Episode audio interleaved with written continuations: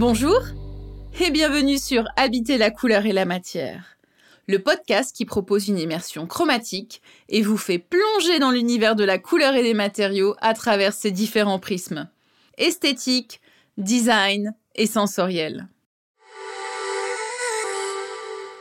Je suis Mélanie Bernard, designer couleur et matière, fondatrice de l'agence Holistic Design, et l'essence même de mon travail est de créer des expériences chromatiques pleines de sens pour les utilisateurs en répondant à leurs besoins.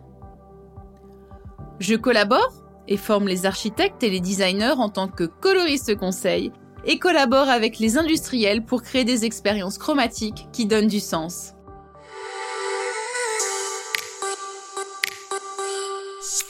Dans ce nouvel épisode, je vais vous parler du bois, matière presque universellement répandue, à laquelle ses caractéristiques spécifiques, sa souplesse d'emploi et sa diversité ouvrent un immense champ d'application. Loin d'être un matériau du passé, le bois a su se renouveler et est aujourd'hui utilisé dans de nombreux projets d'aménagement d'intérieur. Des ambiances design branchées aux intérieurs rustiques, le bois est un matériau qui sait s'adapter à des styles variés. En plus de ses qualités esthétiques, l'utilisation du bois en intérieur a quelques avantages et pas des moindres. Il est durable. D'après mes recherches, il y aurait près de 5213 essences différentes recensées en France. Les différents types de bois sont classés en plusieurs catégories en fonction de leur densité, allant du plus léger au plus dur. Parmi les bois tendres, considérés comme les plus légers, le peuplier est un bois facile à travailler et sert à faire des meubles lattés ou en contreplaqué. Il est considéré essentiellement comme un bois d'intérieur.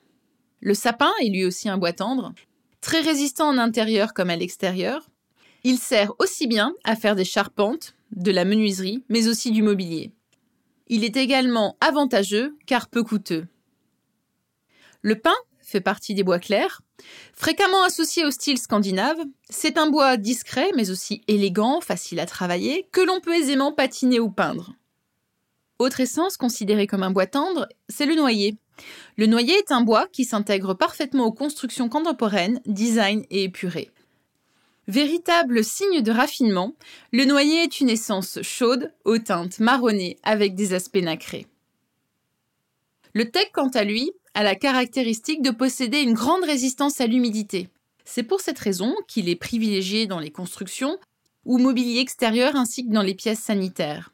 Cette essence permet de créer des meubles qui s'intègrent dans tous les types de décoration.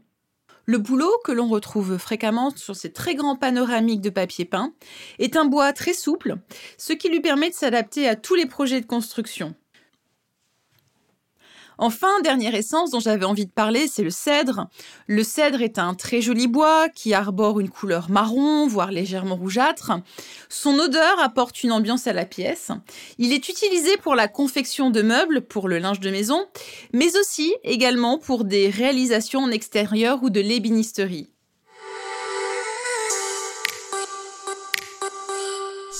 Quand on parle de bois, il est légitime de parler de développement durable. Pendant sa croissance en forêt, le bois est un puits de carbone par le phénomène de photosynthèse. Il absorbe le CO2, comme vous le savez, et il produit de l'oxygène. Une fois coupé, dans le cadre de la gestion durable des forêts, il stocke le gaz carbonique durant toute sa période d'utilisation. En fin de vie, sa valorisation en ressources énergétiques ou son réemploi font du bois une excellente réponse aux enjeux environnementaux. Et donc il faut savoir que le bois est un matériau renouvelable par excellence parce que contrairement à l'idée reçue selon laquelle utiliser le bois contribue à la destruction des forêts, le développement de l'utilisation du bois permet de développer durablement les surfaces forestières. Donner une valeur marchande et développer une valorisation du bois est un gage de développement de la forêt. En Europe, la forêt se développe et le prélèvement de bois reste inférieur à sa production biologique. Utiliser du bois donc, et encore plus s'il est certifié, fait du bien à nos forêts. Pour pouvoir apprécier la subtilité des essences ainsi que quelques réalisations iconiques, je vous invite à consulter notre Colorpedia sur le site internet du podcast www.habiter-couleur-matière.com. Colorpedia, c'est l'outil qui vous donne en ligne accès au contenu de ce monologue. J'aborde cette thématique des matériaux et de leur utilisation dans mes modules de formation.